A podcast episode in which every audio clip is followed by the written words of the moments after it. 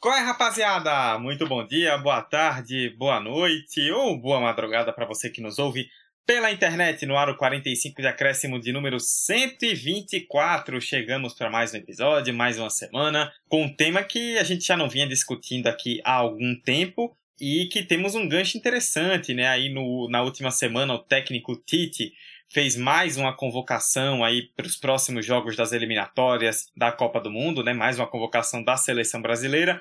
E a gente vai falar hoje sobre seleção, sobre o presente, sobre o futuro, o que é que nós podemos tirar aí das últimas convocações, jogadores que já parecem praticamente, entre aspas, garantidos para a Copa do Mundo de 2022, outras posições que ainda geram dúvidas, novos nomes que podem se firmar nesse time, também falar um pouco de questão política, né? Tem toda uma situação aí envolvendo o técnico Tite, que tem saído na imprensa, de possíveis rachas aí com a direção da CBF, de alinhamentos políticos aí é, meio descalibrados que poderiam gerar consequências. Vamos falar sobre tudo isso no episódio 124 do 45. Eu dou as boas-vindas para você que está chegando. Já peço também que você nos siga nas redes sociais, arroba 45 de acréscimo no Instagram e no Twitter e nos procure. Pesquise por 45 de acréscimo em seu agregador favorito para poder ouvir todos os nossos debates. Eu, Eduardo Costa, estou de volta, estive ausente aí no episódio da semana passada e estou com com a dupla aqui, né, dos meus queridos amigos e companheiros. Primeiro ele, que me substituiu brilhantemente no episódio passado, inclusive, pelo que eu ouvi, chutou o balde aproveitando que seria temporário na função. Emerson Esteves. Tal qual o Petkovic, que é contratado para cumprir uma função e faz outra no Esporte Clube Vitória. Cá estou eu voltando para minha posição de origem, muito feliz, muito agradecido por estar na minha zona de conforto.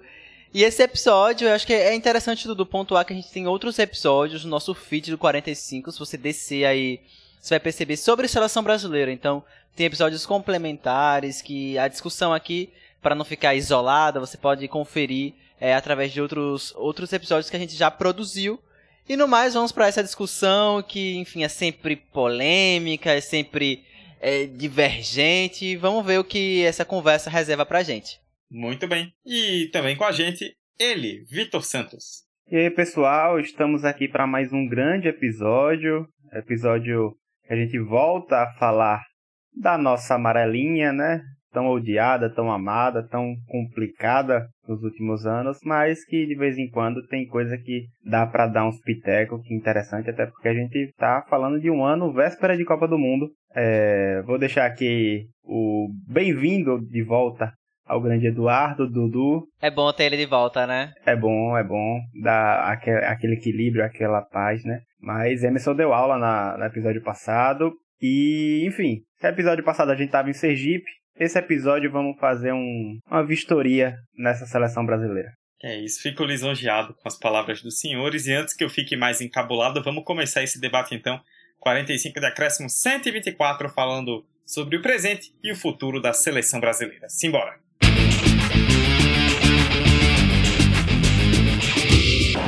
Vai terminar! Vai terminar! Se o próximo fizer, o Palmeiras é campeão. Mano, toque de cabeça! Bateu Gabriel! Gol!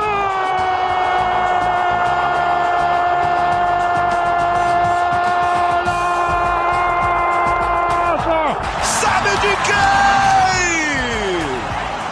De um craque chamado 45 de acréscimo. Como eu falei na introdução, o técnico Tite fez uma convocação aí na última semana para a rodada tripla, mais uma rodada tripla das eliminatórias da Copa do Mundo, agora em outubro contra Venezuela, Colômbia e Uruguai. Desde que o futebol de seleções voltou aí durante a pandemia, né, o Brasil voltou a jogar em outubro de 2020, foram seis convocações essa que eu citei, outras quatro para datas FIFA que já foram realizadas e o Brasil vai muito bem, obrigado, né? É, domina aí as eliminatórias sul-americanas com oito jogos e oito vitórias, aproveitamento de 100%, mas também a convocação para a Copa América, onde o Brasil acabou ficando com o vice-campeonato, perdendo a final para a Argentina. A gente fez um pequeno levantamento né, a respeito dessas convocações é, durante a pandemia e vamos ba basear o nosso debate de elenco né, nesta, neste levantamento. foram, desde a retomada das eliminatórias durante a pandemia, passando também pela convocação da Copa América, 48 jogadores diferentes chamados nas listas. Apenas foram seis convocações, como eu citei, né? E os jogadores que foram chamados em todas as seis convocações, os goleiros Alisson do Liverpool e o Everton do Palmeiras, o lateral direito Danilo da Juventus, os zagueiros Thiago Silva do Chelsea e Marquinhos do PSG, os meio-campistas Casemiro do Real Madrid, Fabinho do Liverpool e Everton Ribeiro do Flamengo, e os atacantes Gabriel Jesus do Manchester City e Neymar do Paris Saint-Germain. A gente também tem uma vasta lista de jogadores que estrearam na seleção brasileira, que fizeram seus primeiros jogos com a camisa da seleção principal nessas convocações recentes, né, que foram chamados pela primeira vez. São eles o goleiro Everson do Atlético Mineiro, os laterais Gabriel Menino do Palmeiras e Guilherme Arana também do Galo, os zagueiros Luca Ve Lucas Veríssimo perdão, do Benfica e Léo Ortiz do Red Bull Bragantino, os meio-campistas Edenilson do Internacional, Gerson do Olympique de Marselha, Claudinho do Zenit e Arthur do Red Bull Bragantino, e os atacantes Matheus Cunha, convocado pelo Hertha Berlim hoje no Atlético de Madrid, Rafinha do Leeds United e Anthony do Ajax, esse último pingou na convocação agora da última semana. Feito esse grande contexto, falei até demais, Vitor, quero conversar com você é, para a gente falar sobre essas convocações. Né? Eu citei aí alguns nomes que foram convocados de forma unânime desde que o futebol voltou né, de seleções. E aí a gente já pode imaginar não só esses, mas alguns outros nomes que foram chamados ou que vêm sendo chamados e que já dá para imaginar que são garantidos. Né? Óbvio, o Tite não fala nisso, nenhum treinador de seleção fala, né? Ah, já temos não sei quantos garantidos. Mas a verdade é que já tem alguns bons nomes aí que é muito difícil imaginar a seleção, ou praticamente impossível imaginar a seleção indo para a Copa em novembro do ano que vem sem esses caras. Né? Ah, de fato, Dudu, de fato. Até porque é, toda seleção ela tem uma espinha dorsal é, pelaquela geração de jogadores. E a gente tem uma espinha dorsal bem interessante. Eu acho que, particularmente, essa espinha dorsal talvez seja uma das mais equilibradas e vitoriosas em seus clubes. E até na seleção o rendimento é, a gente vai falar do rendimento do Tite mais à frente pela seleção mas tem muito jogador que tem um rendimento bom com a seleção brasileira. E essa base se o Tite aproveita muito do que ele viu e do que ele conseguiu conservar depois da Copa de 2018 a gente tem claramente os goleiros definidos. O Alisson há anos é um dos melhores goleiros do mundo, se não o melhor até hoje, e o Ederson vem logo na cola. Os atributos do Ederson vêm evoluindo bastante, principalmente com o guardiolismo no Manchester City, que ele convive diariamente. E, enfim, é, a gente tem certamente Neymar, que continua sendo a referência do time no ataque, inclusive no meio de campo, desde a Copa de 2018 também fez uma ótima é, evolução jogando ali mais como meia camisa 10 e o Tite percebeu isso e já está fazendo variações na formação do time, tentando achar o Neymar que ele prefere. Assim, no dedo, a gente consegue colocar talvez Alisson, Ever, é, Ederson, o lateral Danilo, que a gente tá numa carência absurda de lateral direito, mas eu acho que o Danilo, pelo que ele vem sendo regular, mesmo. É, talvez ele seja o que menos oscila dentre todos esses laterais que a gente está tendo. E também a gente está é, esperando uma nova geração de lateral direito, porque desde o Daniel Alves a gente sente uma ausência de uma nova estrela na lateral direita, mas tem nomes que podem sim é, explodir, é, podem sim ter um rendimento bacana daqui para a Copa. O Emerson, que chegou no Tottenham, é, é um desses nomes que certamente o Tite já está de olho. É, o Gabriel Menino no Palmeiras também é um cara muito novo. Enfim, a defesa eu acho que particularmente não deve ter grandes mudanças. É Thiago Silva e Marquinhos. Talvez um companheiro melhor, mais seguro para o caso o Thiago Silva é, tenha dificuldade de lesão, porque é um cara já veterano. E o Tite também percebe isso e vem fazendo uma circulação interessante. Já tentou o Felipe, já tentou o Rodrigo Caio.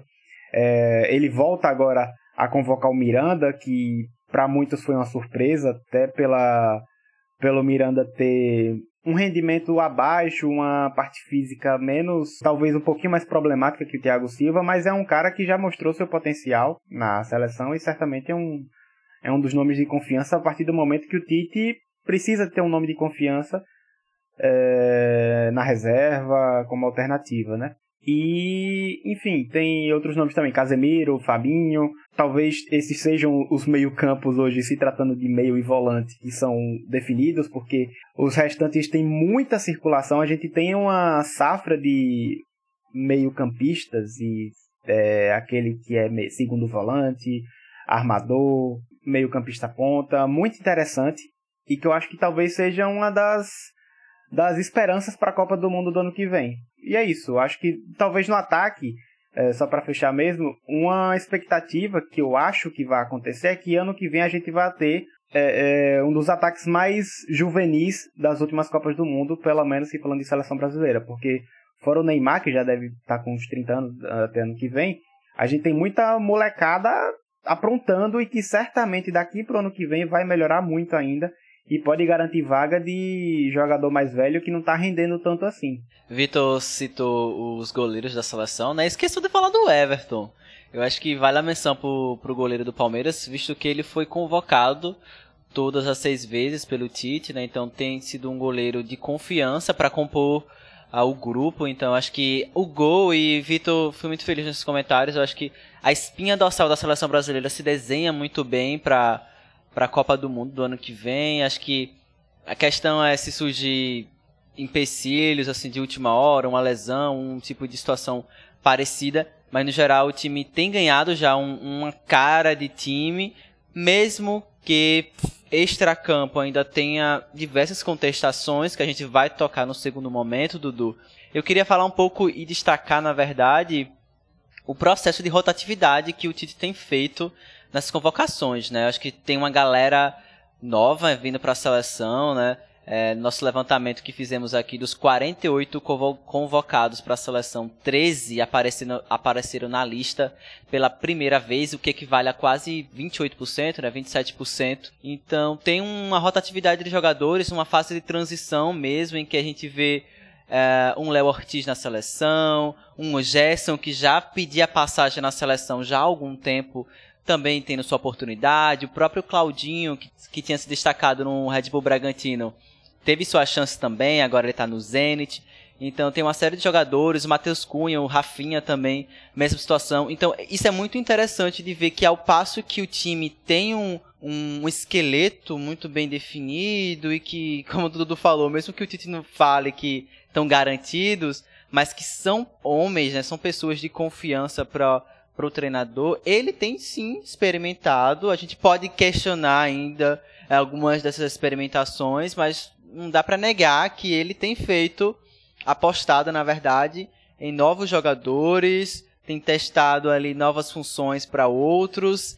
Então, é um, é um tema que a gente pode ver por diversos ângulos, mas que eu particularmente vejo de forma muito positiva esse movimento de consolidar um grupo, consolidar as posições, né, pelo menos jogadores-chave, um, um, um na sistema defensivo, outro no meio campo, outro no ataque. O time tem muito bem isso definido, a gente percebe isso. Eu acho que isso, inclusive, diz muito sobre como a seleção joga e como ela é efetiva quando tem que ser. E ao passo que ele ainda experimenta, né? A gente pode questionar novamente esse grau de experimentação, se são válidas algumas escolhas e tudo mais, mas é inegável que esse movimento de chamar novas pessoas, de convocar é, pessoas que em outro momento não teriam oportunidade, agora nesse momento, vindo de uma Copa América, qual, enfim, aconteceu o que aconteceu, agora nas eliminatórias, com amistosos também, então é um momento também de fazer isso, né? Afinal a gente tá um ano da Copa,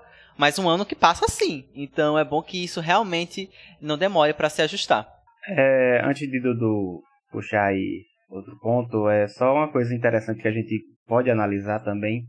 E talvez esse período é, de Tite na seleção, que vem fazendo muito bem. Obviamente, todo mundo pode ter uma contestação tática, uma questão de convocação, de um nome que o Tite tem tanto amor e sempre convoca. Tudo bem, isso sempre vai ter. Mas eu acho que a seleção brasileira precisava meio que se reorganizar depois daquela geração dos R's. Ronaldinho, Ronaldo, Romário, Kaká, que foi a, o último legado dessa geração. Acho que em 2006 a gente se iludiu de um jeito e acabou quebrando a cara. Não vou dizer se iludiu porque. É, se iludiu sim, mas é, com razão, porque a gente tinha uma geração muito boa de jogadores, só que acabou não rendendo na seleção esperado. E o Tite, ele vem quebrando, é, ele vem talvez pela primeira vez fazendo a seleção se reestruturar depois desse baque, porque 2010 e 2014 a seleção brasileira foi no, no vamos ver do momento.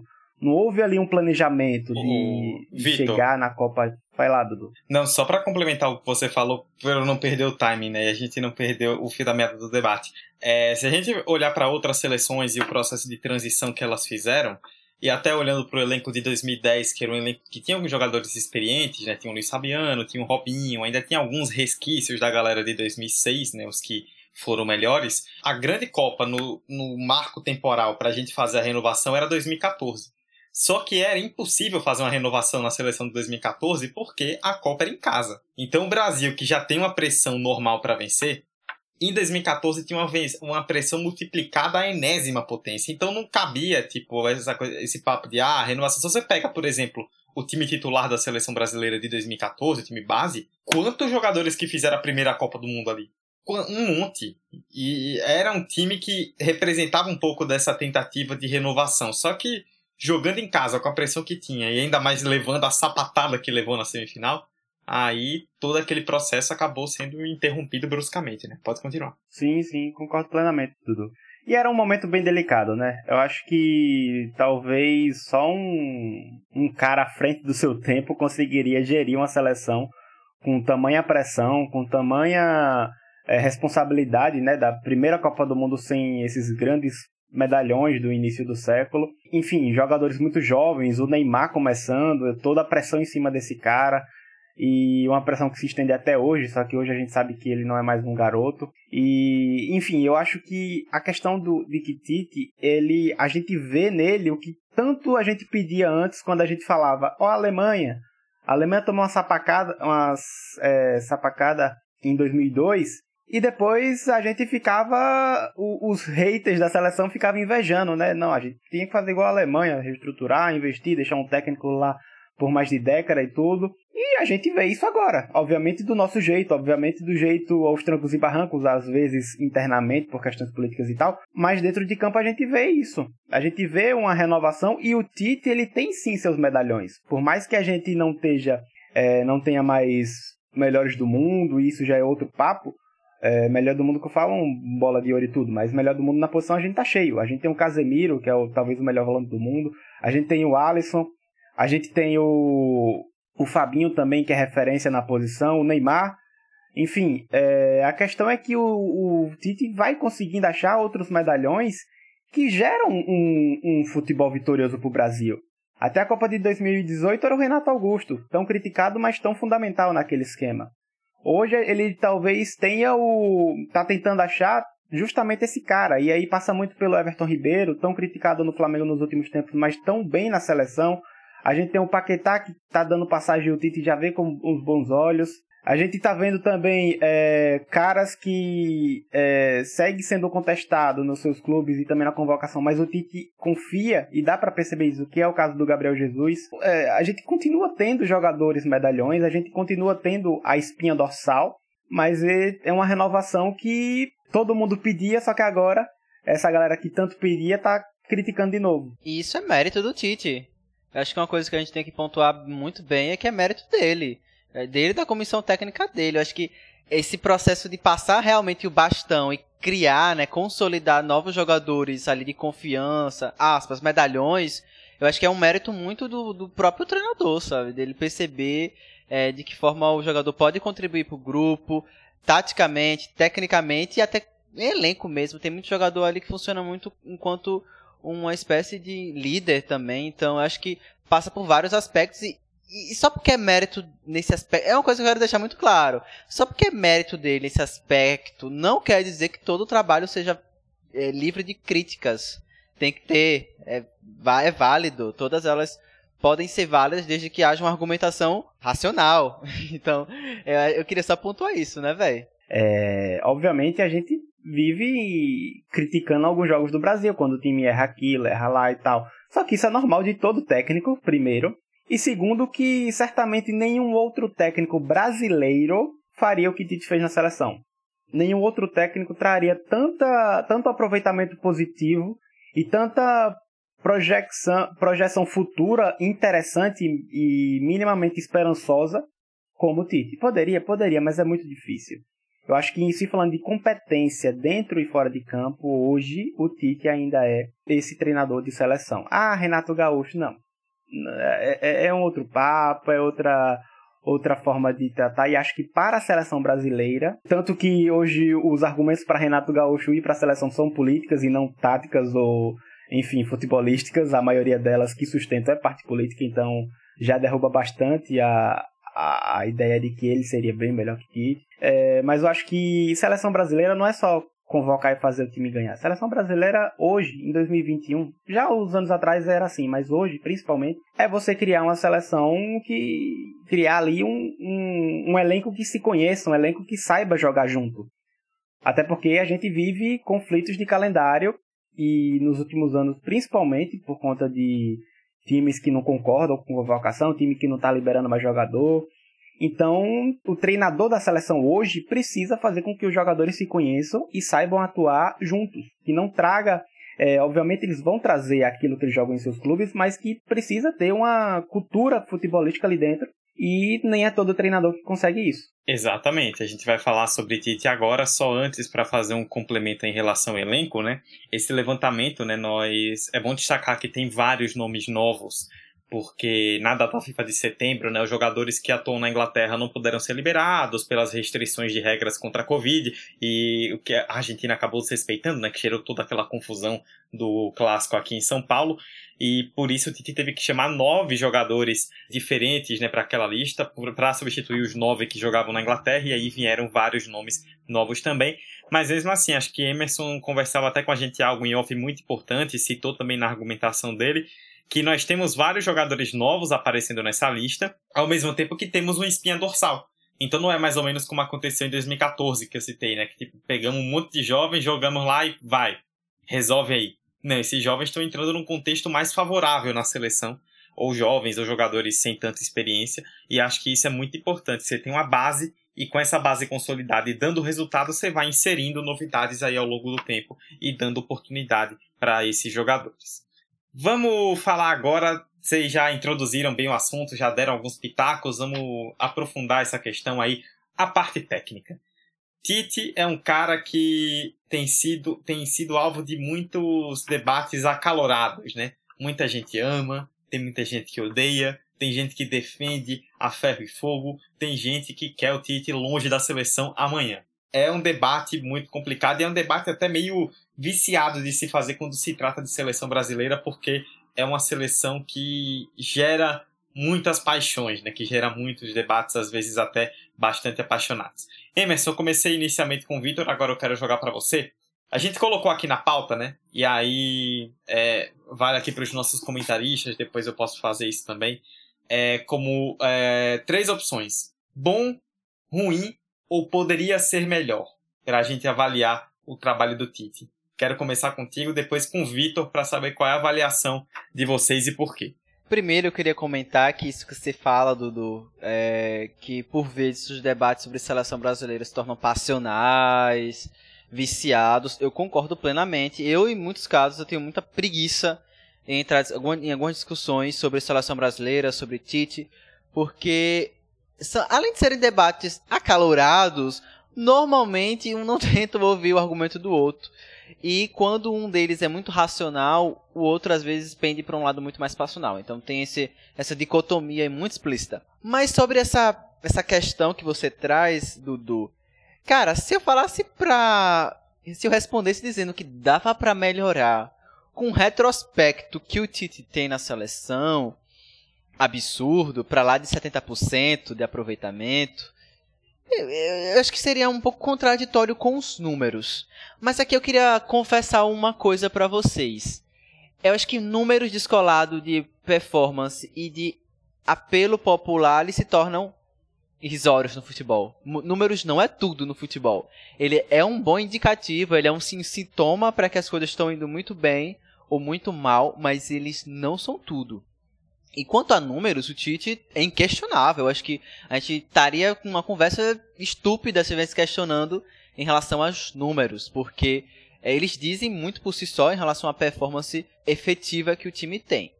Agora, se eu falar Esteves, você pararia o que estiver fazendo para assistir um jogo da seleção? Eu te responder que não. Sabe? Acho que eu teria outras prioridades. Eu darei dois argumentos sobre isso. Um, mesmo que eu apoie, mesmo que eu concorde, na verdade, com a forma efetiva que a seleção joga, e isso é incontestável, como eu falei, os números estão muito bem explícitos, eu não gosto da forma. Mas aqui é uma opinião minha, de Emerson, não tem nada a ver com com que o Tite desenha para a seleção, até porque senão eu seria o treinador, né? Então eu vou estar aqui só comentando como um jornalista mesmo não é agradável para mim a forma como a seleção se configura, mas isso aqui é um problema meu, sabe? Se tá dando certo, se é, a forma como ele monta a equipe tem surtido efeitos dentro de campo e os números mostram isso, tá tudo bem. Um outro argumento que eu tenho, que é, é, o, que eu, é o que eu falei lá no início do episódio, né, sobre como esse episódio se relaciona com outros programas que a gente já fez aqui sobre seleção, eu tô muito distante da seleção brasileira, sabe? Acho que o apelo que a seleção tem por mim, e isso é algo geral, eu acho, o movimento que a gente tem se distanciado muito da seleção, faz com que às vezes a gente olhe para esses números e fala, ok, beleza. Mas isso não me dá atenção em ver a seleção brasileira. E tá tudo bem também. Mas eu acho que isso não pode ser o argumento central para basear a análise. Como eu falei, se fosse para responder aqui, eu ia responder o quê? Baseado nos números? É ótimo muito bom. Não tenho que contestar. Se for baseado em outros fatores aí do, do futebol, o que envolve extracampo, o que envolve gostos particulares também, eu diria o quê? Cara, muito bom. Mas dá para melhorar? Sempre dá. Eu acho que sempre tem alguns reajustes, algumas escolhas que poderiam ser repensadas.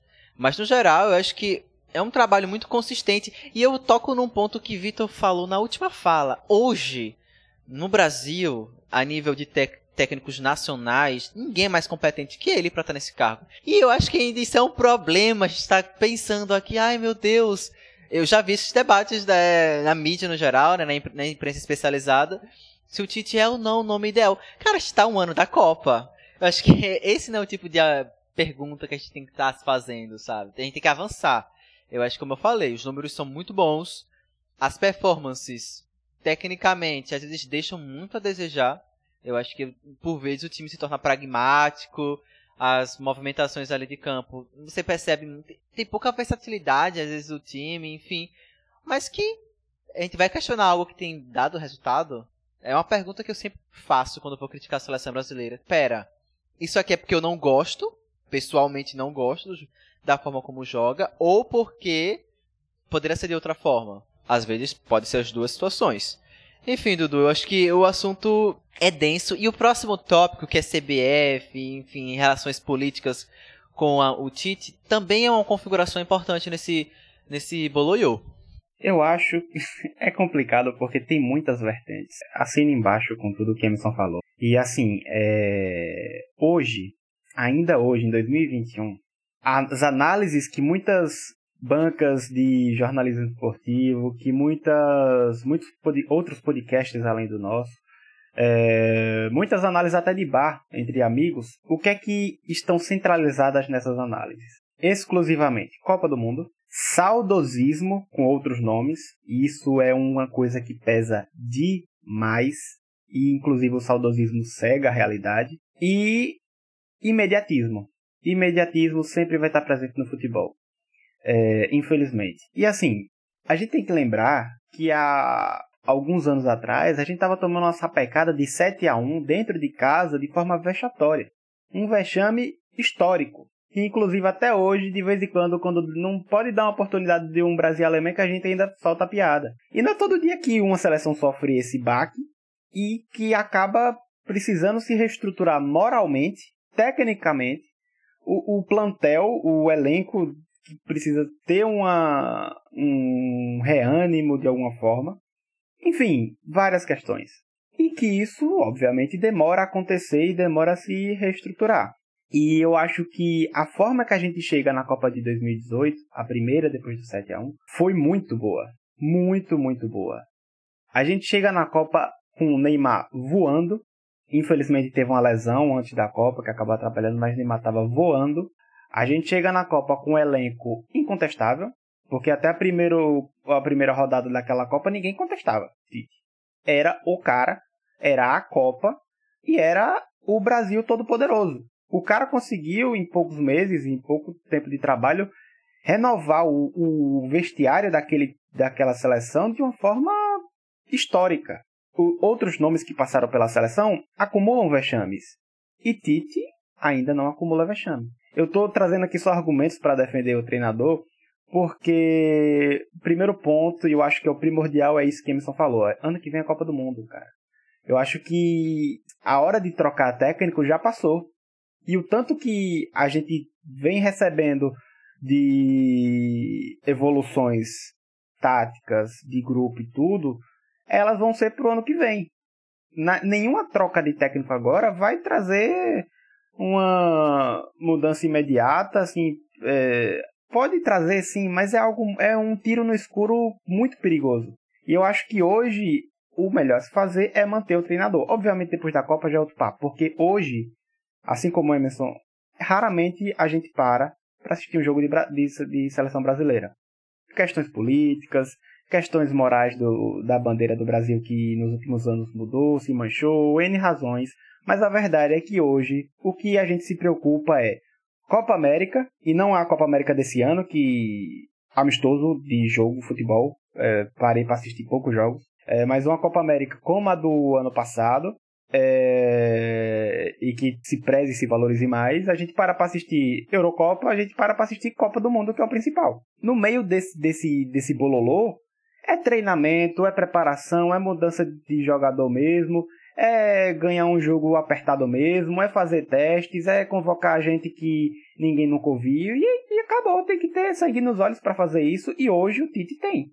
Hoje ele é um cara que já provou o potencial dele aqui no futebol brasileiro e ele tem moral para fazer o que ele bem quiser dentro de campo na seleção brasileira hoje. A gente é, surgiu nesses últimos meses muito muita ideia de ah, que vai sair, mas só por questão política, porque infelizmente a CBF, assim como várias instituições desse país, assim como o governo, está manchada por pessoas estúpidas, imaturas e babacas. Só por isso.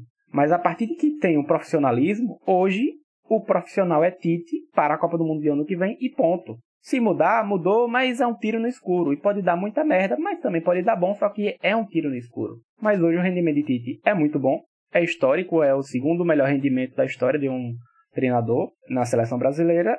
E ele vem tendo bons aproveitamentos no que é para ter aproveitamento. A Copa do Mundo foi decidida num detalhe. É... A Copa América do ano passado a gente ganhou tranquilo num, com braços assim, sem, sem fazer esforço. E ponto, viu? Gostei do e ponto. É, rapaz, com firmeza aqui, né? É isso aí. É nisso que eu acredito. Mas é isso, Nada cara. Mais. Ele tá. É, rapidão, Dudu, ele tá sujeito a erros como todo técnico tá. E dificilmente a gente vai ver um cara com um rendimento de Guardiola no Manchester City fazendo 100 pontos numa seleção brasileira. Não à toa que hoje todas as seleções que estão no top 5 do ranking todas essas seleções têm seus técnicos contestados a toda hora. A França, Deschamps, francês desce o cacete de Deschamps 24 horas por dia. E o Deschamps ganhou Copa. Então, então o que dá para fazer? É seleção, cara. Seleção é pressão, seleção é isso. O que importa é a Copa do Mundo e acabou. Vitor tocou em um ponto aí nesse final que eu acho que é o, o grande ponto do debate, assim, para mim. É, ainda mais pelo fato de a seleção brasileira ser a grande seleção historicamente, assim, em comparação às outras pelo mundo, a gente cria uma, e até pelo histórico que a seleção tem, de grandes times, jogadores espetaculares, o futebol arte do Brasil e tudo mais, a gente cria uma visão da seleção brasileira que eu sinto que não condiz muito com a realidade de qualquer seleção, não só do Brasil, do futebol como um todo. É, hoje a gente tem um futebol que as seleções elas se encontram, elas até têm feito mais jogos recentemente, alguns amistosos, tal, eliminatórias, mas no geral elas se encontram pouco. Tipo, o Tite convocou agora o time, o time vai se encontrar ali por alguns dias, vai fazer três jogos e volta para casa, joga daqui a dois meses. Que não é o que acontece no clube, quando você tem um trabalho, quando você tem é, algo que é mais constante, que consequentemente você desenvolve muito o time. E tem essa coisa da pressão que a Copa do Mundo gera. Porque a Copa do Mundo ela é uma competição que ela reflete, mas ao mesmo tempo não reflete o que acontece com as seleções. Porque ela reflete pelo trabalho. Você vai fazendo um trabalho de quatro anos, com o tempo você vai desenvolvendo. Por outro lado, é uma, é uma competição que acontece em um mês. Então, em um mês, tudo pode acontecer. Tipo, sei lá, você tem o melhor jogador do mundo no seu time. É natural que no time, em um campeonato de 10 meses, ele tenha um mês ruim. E nove meses muito bons. Isso é absolutamente normal. Mas se o mês do, ruim do cara for o mês da Copa, já era. Agora é só na próxima. Então, tipo, é, cria-se muito essa coisa do peso da Copa do Mundo. E a Copa do Mundo, ela é naturalmente a competição mais pesada, mas ela não pode ser a única pauta do negócio. Futebol de seleção hoje é uma coisa que está muito nivelada. Eu olho para as seleções hoje, por exemplo, eu olho para o Brasil. Eu vejo muita gente falando, e sei que vocês ouvem muito também, essa coisa quando o Brasil joga mal, né? Tipo, ah, quero ver quando pegar uma potência europeia. Quero ver quando pegar a França, quando pegar a Itália, sei o que, vai levar um pau. E eu fico pensando, gente, tá tudo muito nivelado. Se você ver, por exemplo, a Itália ganhou a Euro. A Itália, pô, fez um futebol espetacular na primeira fase, jogou muita bola, passou por cima dos adversários. No mata-mata, passou na prorrogação contra a Áustria, ganhou da Espanha nos pênaltis e da Inglaterra nos pênaltis. Não é desmerecendo, a campanha foi espetacular, a Itália mereceu muito ser campeã. Mas não foi uma campanha que no momento decisivo deu baile em cima de todo mundo. As seleções sofrem para ganhar, são jogos únicos, competições que acontecem de tempos em tempos, então geram uma pressão muito grande. E é natural, tipo, eu particularmente, eu já comentei isso aqui também no 45, eu comento com vocês, eu tenho um pouco de problema com o termo que as pessoas usam, que é o obrigação. Tipo, a time tal, seleção tal, tem a obrigação de ganhar. Eu fico um pouco, eu acho, eu fico um pouco cabreiro com isso, que eu não sei o que seria exatamente essa obrigação. Mas a gente acaba criando essa coisa, sabe? Não, o Brasil é a maior seleção do mundo, o Brasil tem obrigação de ganhar. E, cara, por exemplo, perdeu para a Bélgica em 2018. Um jogo muito parelho, que a Bélgica é um time espetacular. Não foi que perdeu para um, uma seleção qualquer. Então, poderia ter ido para qualquer lado. E aí, se vai para semifinal, ganha da França, ganha da Croácia na final, qual era a avaliação que a gente ia fazer do trabalho aqui do Tite? Muito diferente. Por mais que tecnicamente ele não fosse tão diferente. Mas o resultado gera um peso muito grande. Só pra, só pra complementar isso que você falou, eu acho que eu me incomodo ainda mais com esse tipo de discurso quando vem de pessoas da mídia. Quando vem de comentarista, quando vem de jornalista, porque o torcedor, ele é passional. Para ele tem que ganhar mesmo. Entrar, a gente é favorito e passa por cima de todo mundo.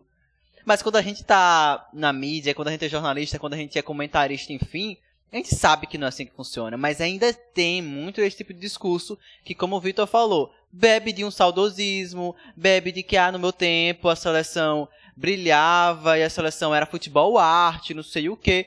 Então, eu acho isso muito mais prejudicial. Eu odeio, odeio esse tipo de, de argumentação, na verdade, que baseia em obrigação. Primeiro que o futebol são 11 de cada lado, sabe? Eu, é, tem o um mérito esportivo, mas também tem um quê de surpresa, tem um quê de das coisas que o esporte proporciona. Você desmerece completamente o adversário, né? Porque você que tem que ganhar. Então, esse tipo de discurso, de comentário vindo de torcedor, eu não me importo. Eu acho que torcedor normalmente tem esse tipo de visão mais passional da coisa. Eu não estou dizendo que todos são assim, porque tem muito torcedor crítico e analista em relação a essas situações. Mas eu me incomodo muito mais quando vem da mídia. Quando vem de jornalistas, quando vem de colegas da, da imprensa. Aí sim que eu fico tipo, cara, não, não. Ah, e só para completar, né, que a gente tem mais um tópico aí, o tempo tá passando. Assim, também não é uma defesa é, super é, passional. Tipo, o próprio Emerson comentou e corretamente. Todo trabalho tem que melhorar. E o Tite comete alguns erros. Acho que a seleção tem problemas quando precisa variar estilo de jogo. Acho que a seleção tem problemas de a gente ver muitos jogadores novos convocados, mas alguns deles têm pouquíssimo tempo de jogo. Eu acho que isso são problemas que precisam e devem ser corrigidos. Mas no geral, acho que a segurança que o Brasil tem nas partidas. Hoje a gente vê a eliminatória e sente que o Brasil vai ganhar a qualquer momento e o, o aproveitamento muito bom, acho que mostra que o trabalho é sim um bom trabalho. Eu gosto do trabalho do Tite na seleção. E por fim, só um último. Muita gente fala, e eu até entendo, que o nível da eliminatória sul-americana é muito baixo. Ah, o Brasil passeia, mas a eliminatória é fraquíssima. Concordo que a eliminatória sul-americana deixa, tem deixado a desejar nos últimos anos em nível. Tá, tá realmente complicado. Mas aí eu pego, por exemplo, vou pegar Itália e Inglaterra, os finalistas da Euro na, na, na Europa, na eliminatória dividida por grupos, o, o vencedor de cada grupo garante vaga direta na Copa do Mundo. O grupo que a Itália está enfrentando agora tem Suíça, Irlanda do Norte, Bulgária e Lituânia. O grupo da Inglaterra tem Albânia, Polônia, Hungria, Andorra e San Marino. Pô, também não é que esses europeus estão pegando potências o tempo inteiro, né? Ah. Tipo, a gente pode argumentar a Nations League, que realmente foi um sucesso e fez eles jogarem ali entre eles em alto nível. Isso é verdade, mas a nível de eliminatória também não é que os grupos do, das eliminatórias para as potências europeias são grupaços espetaculares. Também tem A gente não vai ver Andorra e San Marino na Copa do Mundo. Desculpa essas duas seleções. Com todo respeito, infelizmente aí, mas não vai rolar. Bom, é, pra gente fechar, estamos estourando aqui quase o nosso tempo, mas falar sobre um último tópico, esse acho até que a gente nem vai demorar tanto assim. Saiu há 10 dias atrás, no dia 17 de setembro, no jornal Metrópolis, o Guilherme Amado, em sua coluna, publicou que uma das primeiras decisões a serem tomadas pelos atuais dirigentes da CBF, se for confirmado o afastamento definitivo de Rogério Caboclo da presidência da Confederação, é a troca de Tite do comando da seleção. Há pouco mais de um ano para a Copa, o nome preferido pelo grupo é Renato Gaúcho, que seria um gesto em direção ao presidente Jair Bolsonaro, de quem Tite é desafeto. De sobra, dará mais poder de influência dos cartolas que substituirão Caboclo sobre o time. Ou seja, né, o Caboclo aí tá com afastamento em vias de acontecer ma maior ainda, né, por conta dos casos de assédio sexual, de assédio moral. E já tinha rolado ali um clima naquela coisa da Copa América, vai, não vai, muita gente criticando o Tite. Segundo o Guilherme Amado no Metrópolis, caso o Caboclo não volte mais para o comando, a seleção trocaria na virada de ano o Renato pelo Tite. A gente não sabe até que ponto isso vai acontecer, mas aí queria jogar para vocês. É, cara, eu vou deixar para vocês comentarem porque eu honestamente não sei o que dizer quanto a isso. Acho que seria, em todos os sentidos, seria uma coisa horrível, viu? Não, não tenho mais o que dizer além disso. Eu tava rindo enquanto você falava, rindo ironicamente da merda que a gente se enfiou, sabe? Acho que. É... é, é, eu tô rindo, gente, é sério. Porque você percebe quando a situação é realmente calamitosa, quando nem 80% de aproveitamento que o técnico tem é o, o necessário para que ele seja incontestável nem ao menos com o respaldo é, da comissão técnica ali, dos gestores da, da CBF.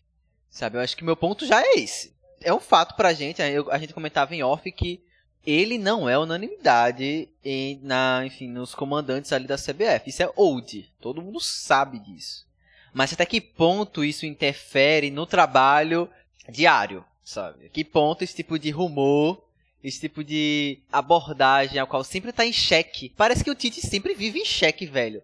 Eu acho que, imagina, tá um trabalho, tipo, muito bom, com números, um trabalho que tem suas vitórias, tem seus, tem seus pontos positivos. Acho que Vitor falou muito bem nesse, nesse Vitor e Dudu, na verdade, esse histórico pós ali Copa 14, e até antes, 2006, 2010, o quanto esse trabalho de agora tem um diferencial muito grande, é muito maduro nesse aspecto, mas não é suficiente, ele tá sempre em xeque, tá sempre sendo colocado contra a parede de alguma forma, sabe? Eu acho que tudo que envolve a CBF é um grande redemoinho e um grande é, cabaré magerido, já diria Roberta Souza. Eu acho complicado falar de, de futuro e de seleção nesse aspecto, quando o presente é um grande sabe? Circo.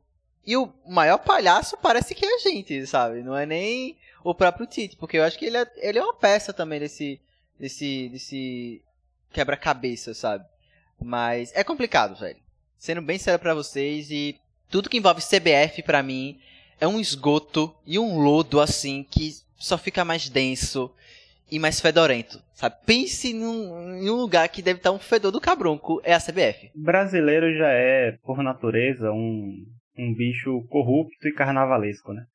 E se tratando desses últimos anos, eu acho que a gente está no auge de uma imaturidade e de um não profissionalismo que a gente fazia tempo que a gente não via. E é isso, eu acho que a, a saída dele é, exclusiva, é exclusivamente política todo mundo sabe disso. Questão de discordância, questão de não concordar com o Tite, não gostar dele, todo time, toda seleção tem isso.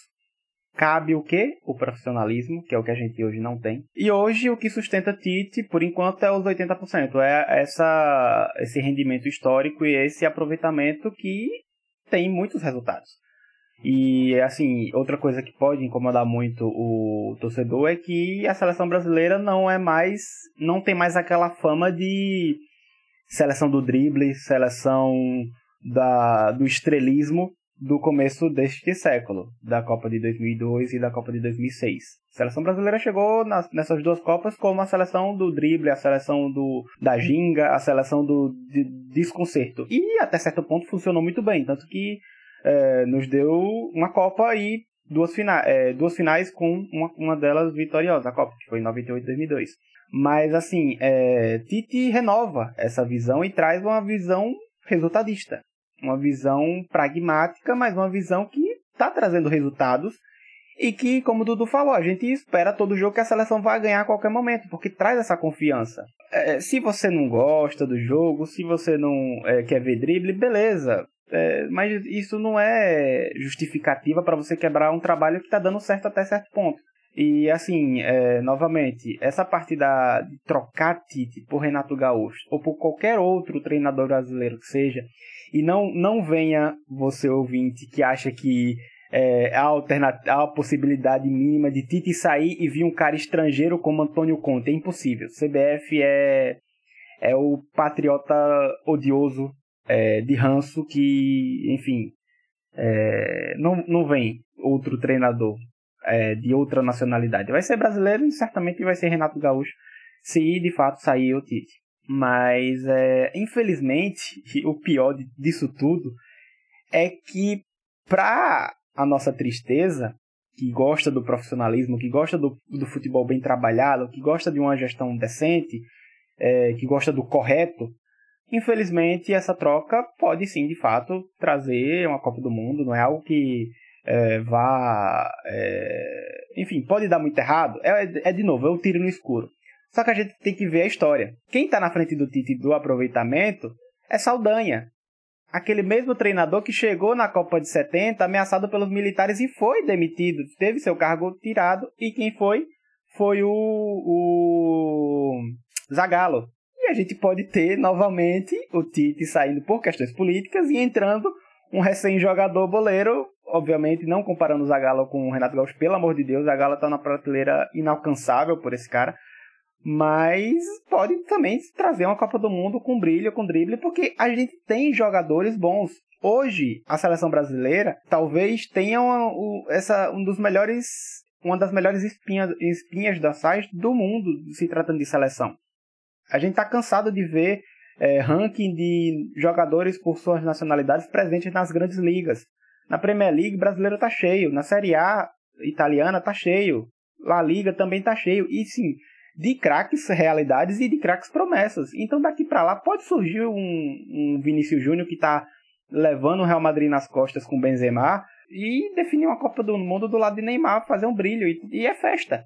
Infelizmente é nessa por esse lado que essa galera corrupta e que essa galera suja trabalha, nessa expectativa de um cara boleiro trazer o, o drible, encantar e acabar ocultando o real esgoto que é a CBF.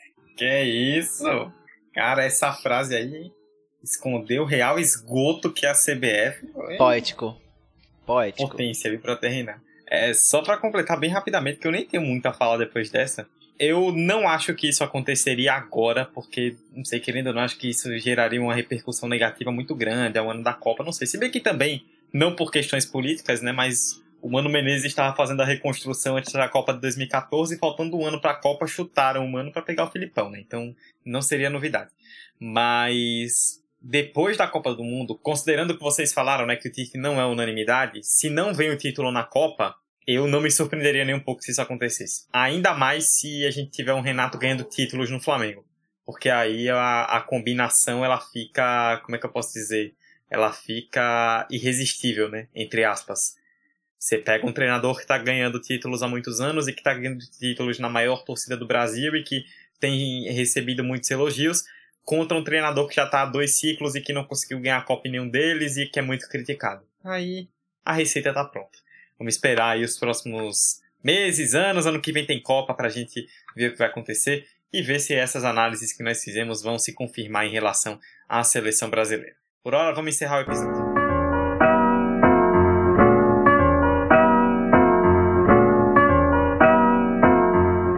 É isso, lembrando mais uma vez, né, arroba 45 de acréscimo nas redes sociais, fez, é, Instagram e Twitter, perdão, é, no seu agregador favorito é só pesquisar por 45 de acréscimo e você vai nos ouvir. Este foi o episódio de número 124, fazendo um grande panorama aí sobre a seleção brasileira, trabalho do Tite, o presente e o futuro, o que esperar aí da seleção até a Copa do Mundo de 2022. Eu, Eduardo Costa, estive com Emerson Esteves e com Vitor Santos neste episódio. Emerson, excelente debate. É, a gente fala, né, que a gente comentou, né, que discutir a seleção às vezes tem sido meio cansativo e a gente conseguiu fazer isso aqui e particularmente em alto nível. Gostei muito aqui do resultado do, do episódio. E é isso aí. Foi muito legal. Até semana que vem. Pô, vocês já sabem mesmo que a gente não ia falar mal da CBF hoje, né? Eu acho que não teria como tocar nessa queridíssima instituição que a gente sempre faz questão de falar. Mas no encerramento não vou falar muito de CBF não. Queria agradecer por mais um episódio. Show demais, galera. E ter Dudu de volta também, esse grande camisa 10 que conduz e que faz essa essa roda funcionar com o 45. Muito bom também. E é isso, espero que não tão cedo a gente volte a falar de seleção. Não me apronte tirar Tite agora não, pelo amor de Deus, sério. E vamos falar de seleção só na Copa do Mundo, viu? É isso, no mais, um cheiro e até semana que vem. Vitor, valeuzão, meu velho, um grande debate, muito número, muita informação, muita análise, muita opinião embasada, que é, nisso, é isso que a gente gosta de fazer. Espero também, como o Emerson disse, espero que não demitam o Tite pra gente não ter que falar sobre isso logo, né? Vamos esperar mais um pouquinho aí. Valeuzão até a próxima. valeuzão, Dudu, valeuzão, Emerson, papo bom, papo interessante, que tem muita coisa para fuçar, só que é isso que Emerson falou, não me apronte bomba dentro da CBF, dentro da seleção, porque seleção hoje é a gente comentar numa Copa América. E olha lá a Copa América, porque teve, tem umas aí que é vergonha também, é pior do que estadual carioca. Então, seleção é Eurocopa, seleção é Copa do Mundo, é esses assuntos que a gente quer falar de seleção e não eliminatórias, é, demissão precoce e tudo mais. É, e assim, não sei você, torcedor. Bom, pelo menos eu prefiro passar vergonha numas confederações. Vergonha não, prefiro não ganhar, prefiro ser, é, ficar ali em segundo na eliminatória, mas conseguir a vaga e fazer uma Copa do Mundo decente, se não o título da Copa do que sair ganhando confederação a rodo e não ganhar nada em Copa do Mundo. É isso. Um grande cheiro a todos, grande abraço e até a semana que vem. É isso, galera. Muito obrigado a você que nos ouviu até o final. Participe também nas nossas redes sociais, comente, compartilhe o episódio com seus amigos, faça a palavra do 45 crescer ainda mais. A gente volta na semana que vem. Beijos a todos vocês e até a próxima semana. Tchau!